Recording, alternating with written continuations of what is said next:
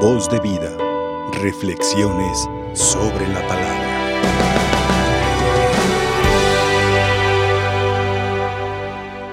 El orden, el celo apostólico que Pablo, que Bernabé, que los demás apóstoles, Timoteo, todos traían para difundir la palabra del Señor es evidente.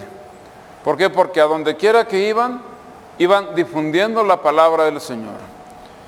Y desde que empezaron las persecuciones, al salir dispersos los cristianos, todos los cristianos, iban difundiendo la palabra del Señor, iban difundiendo el Evangelio, sobre todo con su testimonio, con su palabra y con su ejemplo.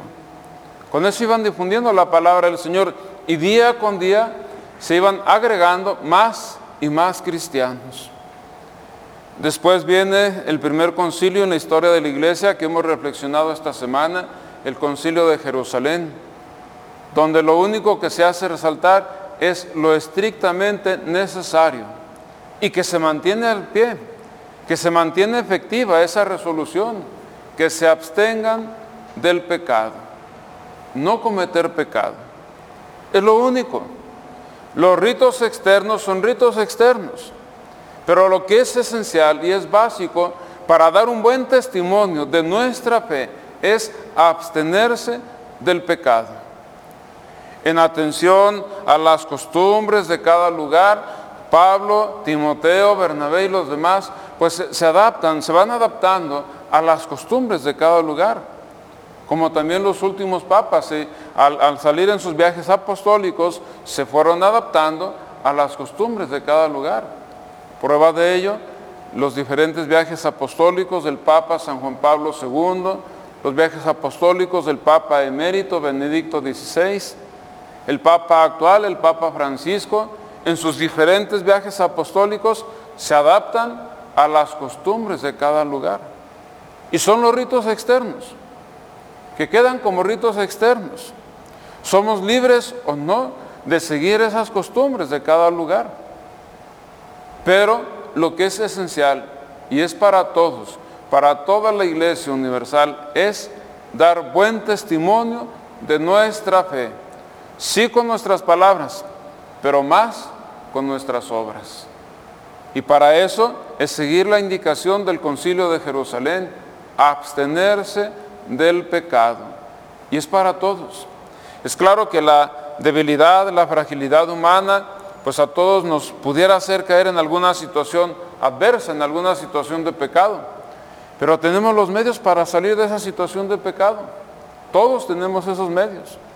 Basta caminar unos pasos en nuestro ambiente latinoamericano para salir de, esa situación de pecado. Es decir, el ministerio sacerdotal, el sacramento de la confesión nos ayuda a salir de la situación de pecado y nos vuelve al camino para dar testimonio de nuestra fe. En nuestros ambientes, nuestro México, en nuestras diferentes diócesis, en muchas diócesis del mundo de habla hispana, hay los medios. Hay países en los que no está tan fácil confesarse, no porque no quieran los padres, sino por las distancias que hay que recorrer. Yo soy testigo de ello en las diferentes regiones donde el Señor me ha permitido participar y colaborar en el ministerio sacerdotal hacia Centroamérica y el sur de América. A veces no está tan fácil. ¿Por qué? Porque las distancias de una parroquia a otra son muchos kilómetros, muchos. Cuatro o cinco horas en, en vehículo.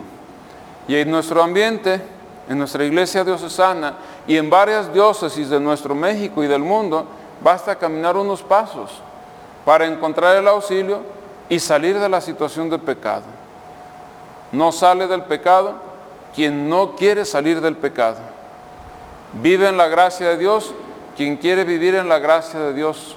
Se salva el que se quiere salvar. Hoy el Señor nos invita a que, al igual que los apóstoles, sepamos al ir caminando en nuestra vida, a ir también difundiendo la palabra del Señor con nuestra palabra, sí, pero sobre todo y más, con más fuerza, con nuestra vida, con un testimonio digno a seguir. Voz de vida. Reflexiones sobre la palabra.